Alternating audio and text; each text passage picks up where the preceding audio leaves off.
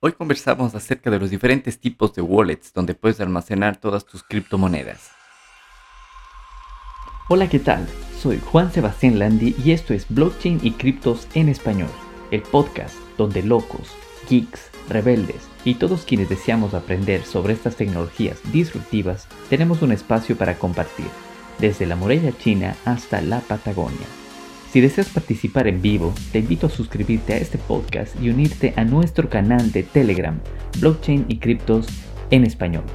Comenzamos. Hola a todos, bienvenidos a un episodio más de Blockchain y Criptos en Español. Hoy es sábado 5 de junio del 2021 y han pasado exactamente 12 años, 5 meses y 3 días desde que se minó el primer bloque de Bitcoin. El día de hoy escogimos un tema junto con José, a quien le mando un saludo, que hoy no puede em, estar junto a nosotros, pero escogimos un tema muy interesante porque mucha gente, tanto los nuevos como gente que lleva tiempo en este espacio cripto, em, es uno de los temas más importantes porque es básicamente en dónde vas a, vas a almacenar tus bitcoins y cualquiera de tus criptomonedas.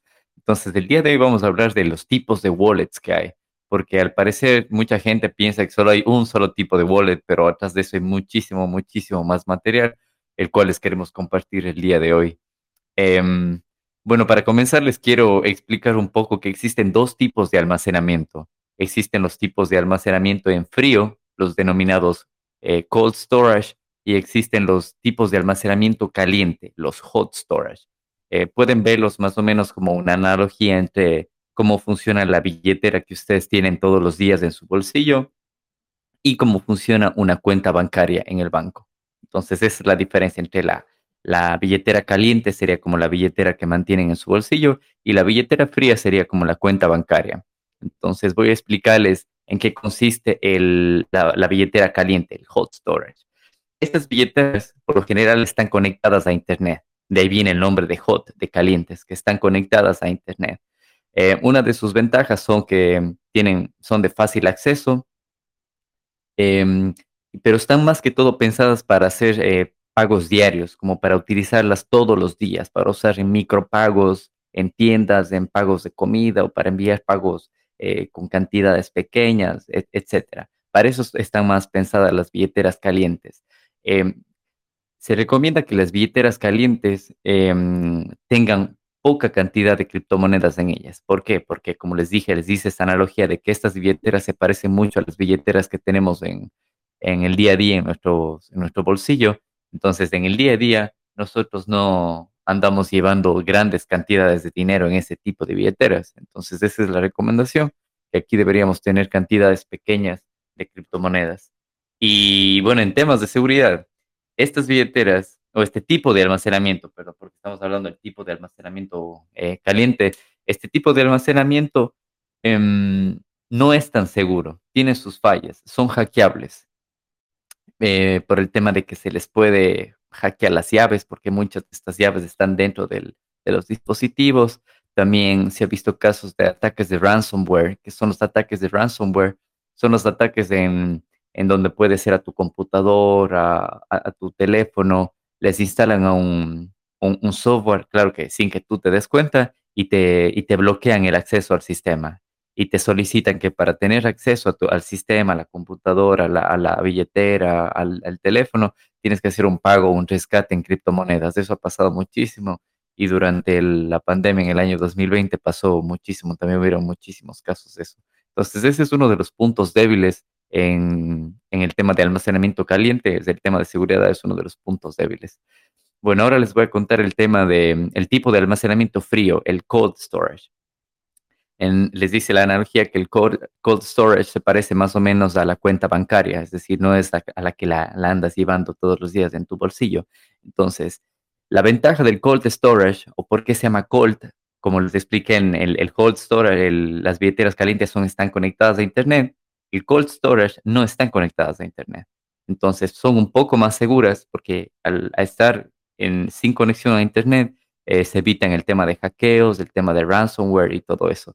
Este tipo de almacenamiento está pensado más que todo para inversiones a largo plazo, para los holders que están en proyecciones de años, de meses, en donde almacenan sus criptos ahí y no las mueven, no las están haciendo para trades o para micropagos o para pagos en tiendas ni nada de eso.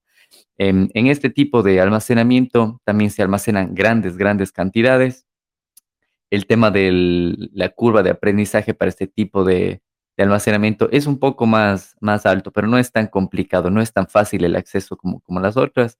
Y como les digo, no es ideal para transacciones diarias porque hay un poco de fricción entre tener la billetera, tener que conectarla, te necesitas una interfaz, o sea, no es tan fácil hacer los micropagos en, en el día a día en ese tipo de almacenamiento, pero cabe recalcar que es uno de los más seguros.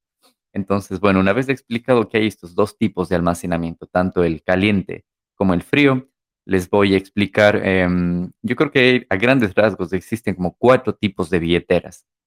Las billeteras de hardware, las billeteras móviles, las billeteras de escritorio y las billeteras de papel. Ahora vamos a ir explicando un poco y van a ver que muchas de estas billeteras, unas utilizan el almacenamiento en frío y otras utilizan eh, almacenamiento caliente. Bien, vamos, voy a empezar por las billeteras calientes, las hardware wallets.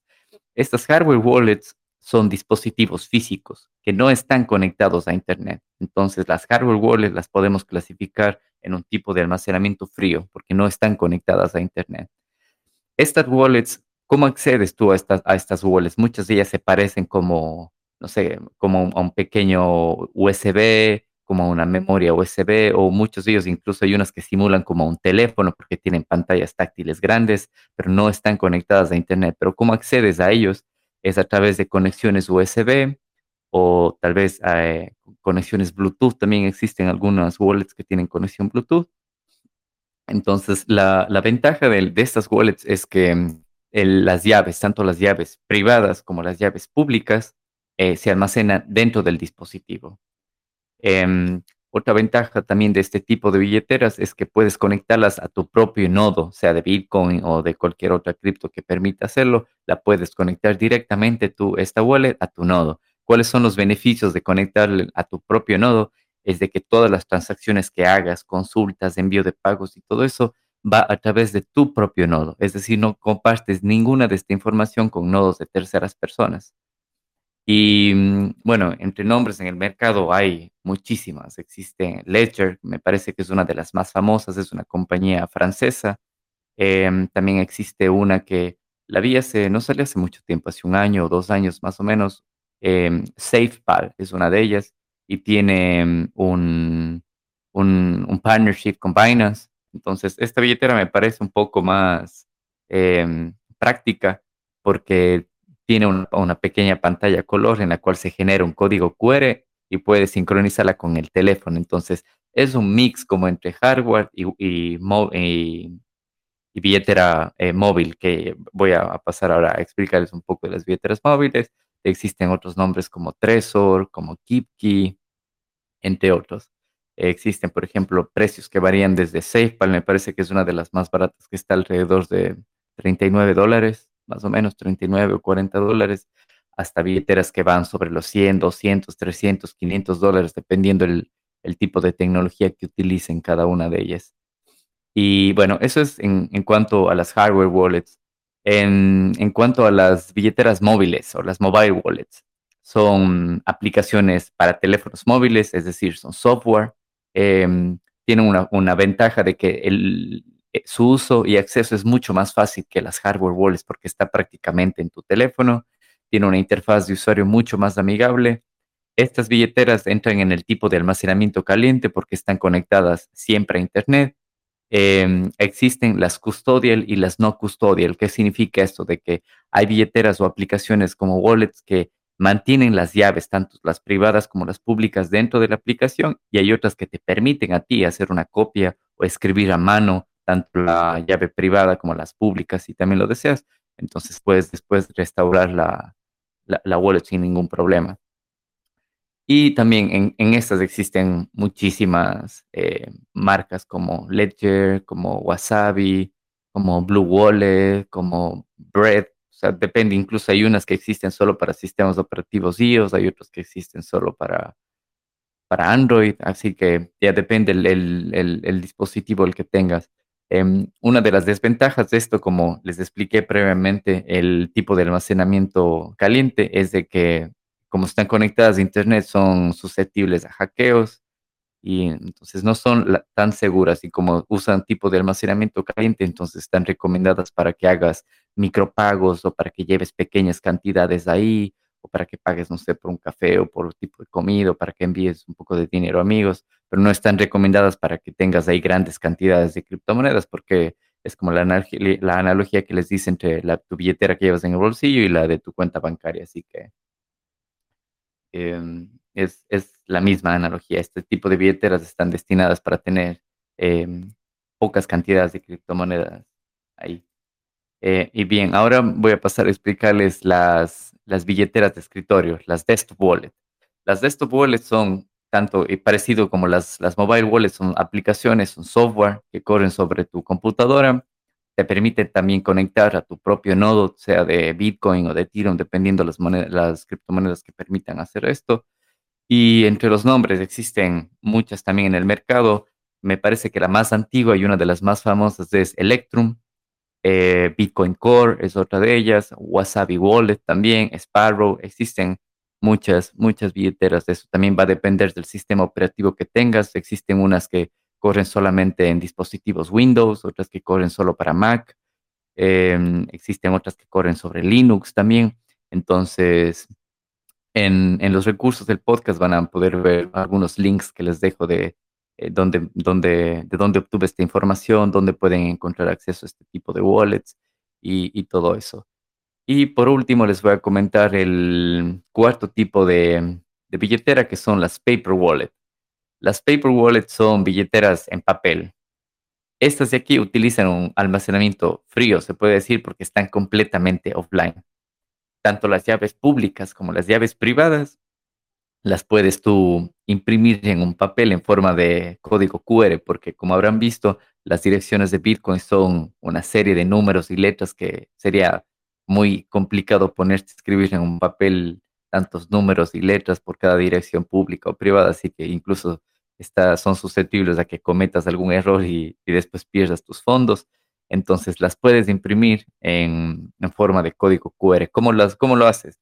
Em, existen aplicaciones em, en software justamente que las tienes que descargar a tu computador y, funcionan de, manera offline. Es decir, una vez que las descargas, te puedes desconectar de Internet y puedes generar tu, tanto la llave pública como la llave privada ¿Y qué, recomendaciones hay una vez que generes las, llaves? Es imprimirlas en un papel, pero siempre y cuando teniendo la precaución que la impresora que utilices sea, no sé, que esté en tu red, que no esté conectada a ninguna red Wi-Fi y todo eso, porque puede ser hackeada esa conexión Wi-Fi, entonces cualquiera puede tener acceso a esas llaves que estás imprimiendo.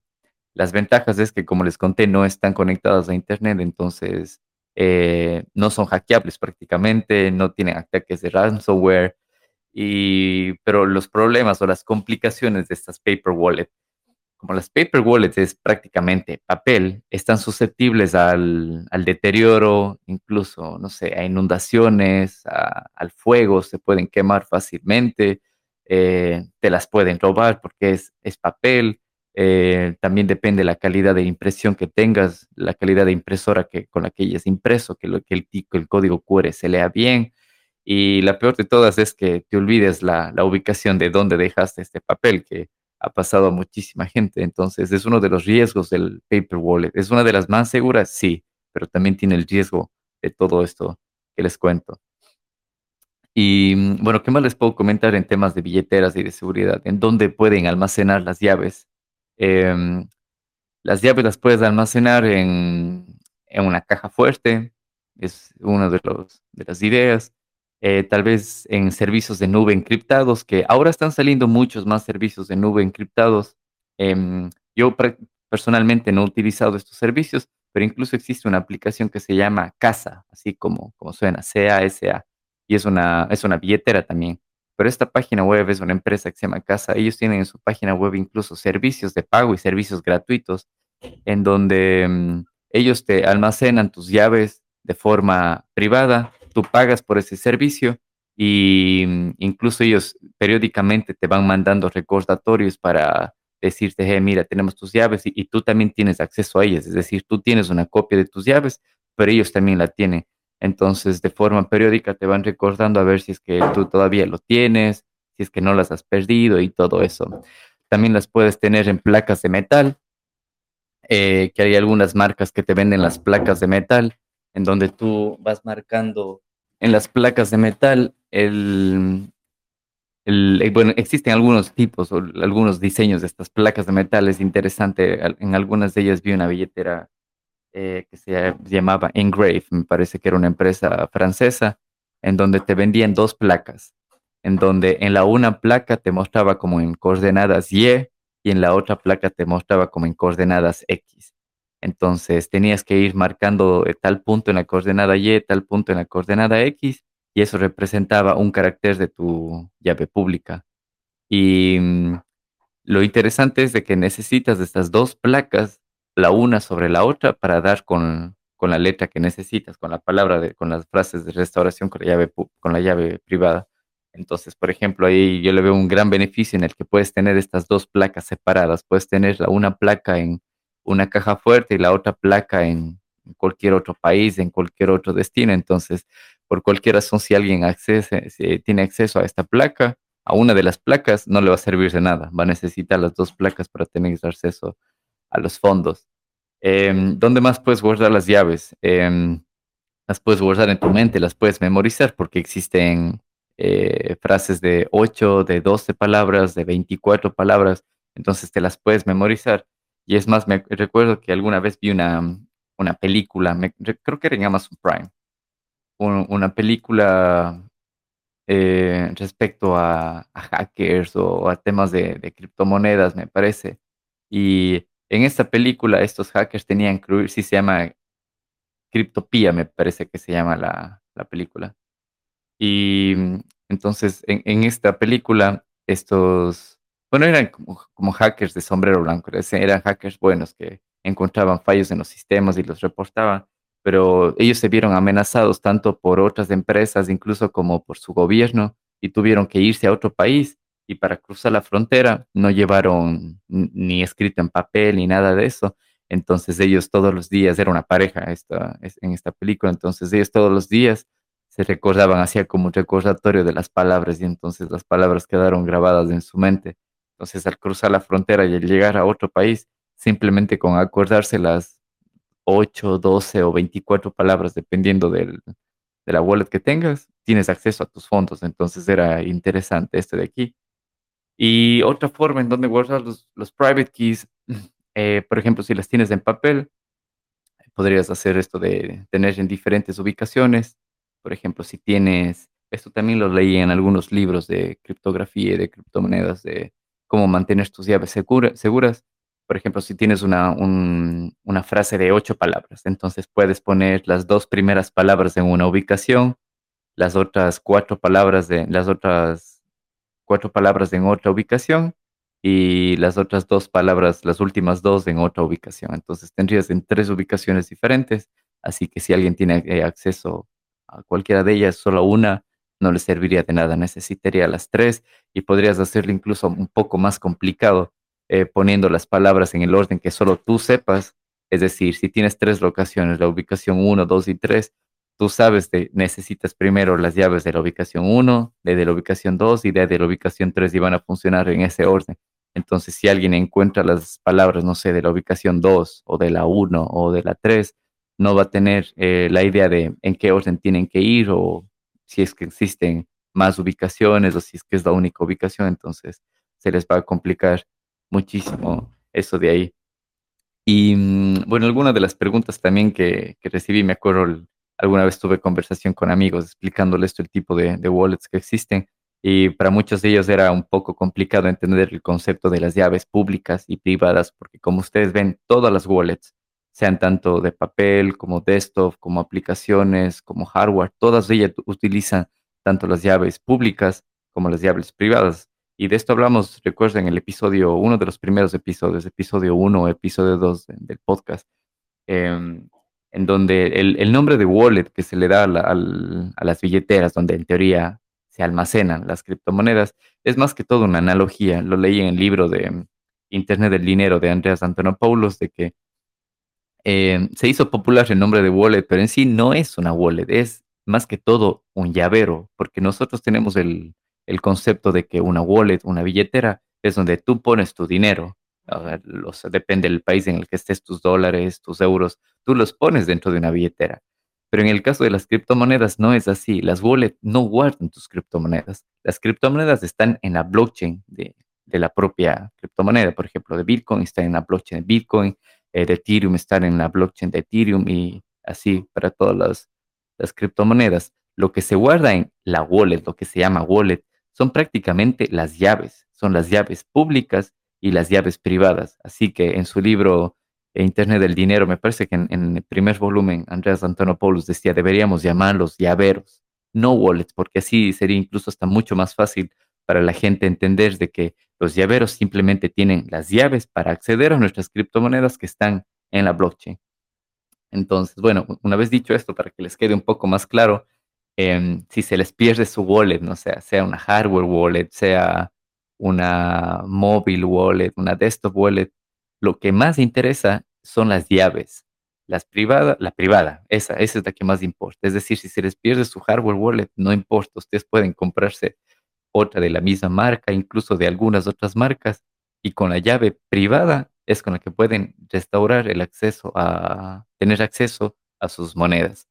Em, el por qué existe una llave privada y una llave pública. La llave privada es la que les da acceso, por decirle, a los lockers, a los casilleros en donde están sus criptomonedas. Y la llave pública se genera a través de la llave privada y es parecido a, no sé, para hacerles una analogía algo fácil que entiendan, es como la, la cuenta bancaria. Eso es la llave pública, generada a través de la llave privada. Entonces, la cuenta bancaria, ustedes pueden darle a cualquier persona y con la cuenta bancaria no es que ellos van a tener acceso a sus fondos ni a, ni a su banco, nada de ellos, nada de eso. Ellos pueden enviarles dinero y enviarles fondos a esa cuenta. Entonces es la misma analogía parecida entre llave privada y llave pública. La llave privada es el acceso que ustedes tienen a sus criptomonedas y la llave pública es compartir la, como la cuenta bancaria o algo así para que todos tengan conocimiento. Esa llave pública la pueden tener en formato de letras y números que son grandes o en formato QR, entonces eso ustedes pueden compartir con, con cualquiera, poner en su página web, en sus redes sociales, compartir con familiares, cualquiera sea el objetivo que, ustedes tengan. Entonces, me parece interesante este tema, más que todo la analogía que también que contaba Andreas Antonopoulos de que deberíamos llamarlo llavero y no wallet, porque tiene mucha razón así la gente se le haría un poco más claro esto de aquí de por qué llave pública, por qué llave privada, dónde se almacenan las criptomonedas y, todo eso para evitar este tipo de confusiones. Em, bueno, en, cuanto a los recursos, se los voy a dejar aquí en, detallados al final del podcast, los pueden encontrar. Y bueno, básicamente es eso, existen para, recapitular rápidamente, existen dos tipos de almacenamiento, los almacenamientos en frío y los almacenamientos en caliente. Los almacenamientos en frío son recomendados, eh, no tienen acceso a Internet, eh, son mucho más seguros y están recomendados para poner criptomonedas que no vamos a utilizarlas a diario, sino que vamos a dejarlas ahí por periodos largos. El almacenamiento caliente eh, están conectadas a Internet, recomendadas para utilizarlas diario o con más frecuencia. Recomendación, eh, no tener grandes cantidades en estos tipos de almacenamiento. Ahora, con, estos dos tipos de almacenamiento existen a grandes rasgos cuatro tipos de billeteras. Las de hardware, las de móviles, las de desktop o de para eh, computador y las de papel. Eh, bueno, yo, yo incluso las podría hasta reducir en tres tipos de billeteras, las de hardware, las de software y las de papel. Las de hardware son dispositivos físicos sin conexión a Internet. Eh, dentro de ese dispositivo se guarda tanto la llave pública como las llaves privadas.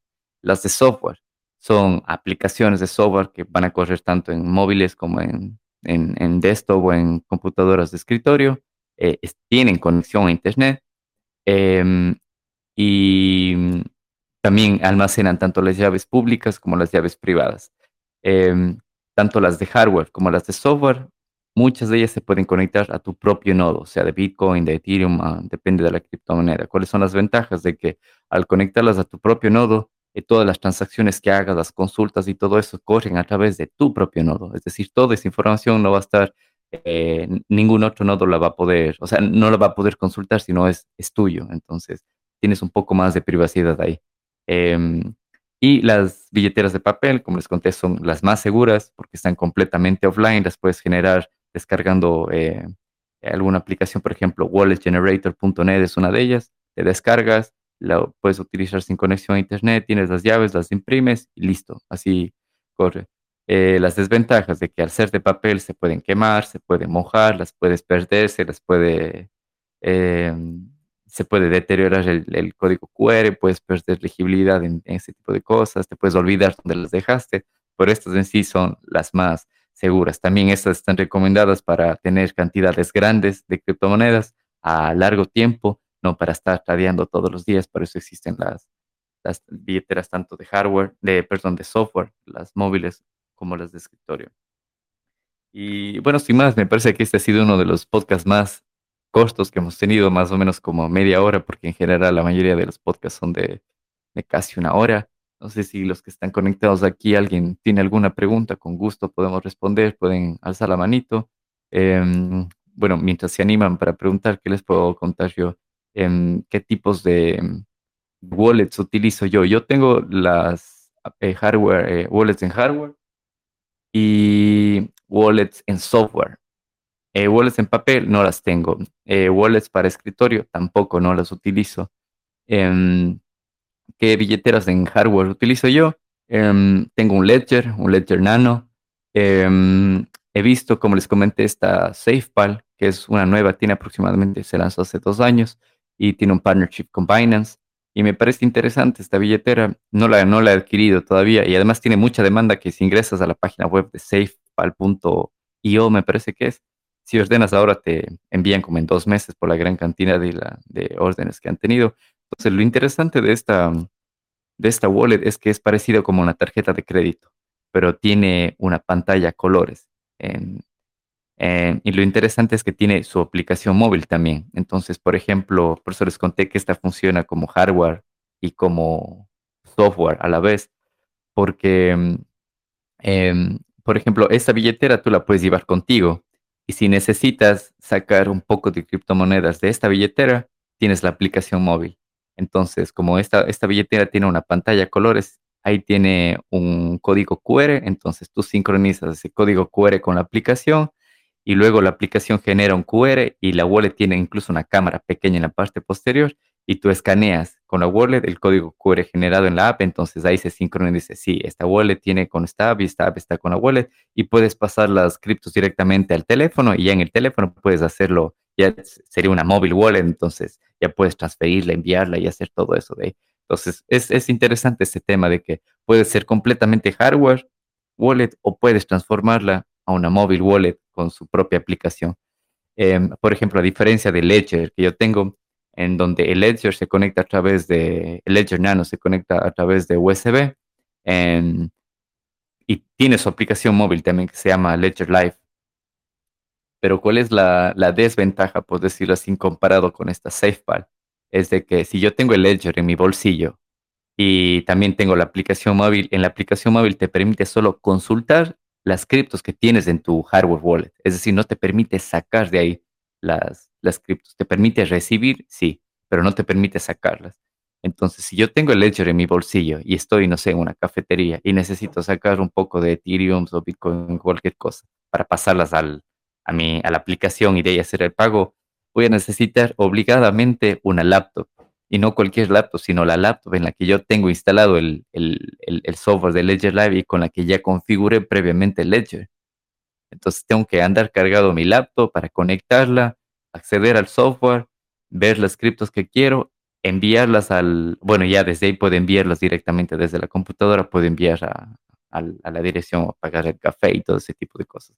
Entonces yo lo veo un poco más práctico a SafePal comparado con, con Ledger, porque en Ledger vas a tener que estar cargado siempre tu computador para poder tener acceso al, al, a, tus criptos comparado a SafePal, que es como una tarjeta de, de, crédito que tiene ahí tu pantalla incorporada y su cámara también incorporada y puedes andarla a llevar contigo. Claro que ahí, como les expliqué, ya vamos un, poco en contra de entre el concepto de hardware wallet y mobile wallet, que las hardware son más que todo para eh, cantidades grandes, para que no estén siempre llevándolas contigo. Pero bueno, ya es cuestión de gustos, entonces pueden revisar en los contenidos que les voy a dejar. Y bueno, no sé si, si nadie más de aquí que está conectado tiene alguna pregunta, podemos dejarlo por ahí. Me parece un tema súper interesante. Este podcast estará publicado en los próximos días en, Spotify y en YouTube. Y cualquier duda nos pueden consultar directamente aquí en el canal de Telegram, en redes sociales, en Twitter. Y con gusto nos pueden sugerir más temas para conversar en los próximos episodios. Así que sin más, muchas gracias a todos los que se unieron y nos vemos en el próximo capítulo. Gracias por haber llegado hasta el final de este podcast. Te invito a participar en la grabación de nuevos episodios en nuestro canal de Telegram, Blockchain y Criptos en Español. No olvides suscribirte a este podcast y compartirlo para que el poder de blockchain y la descentralización llegue a más personas.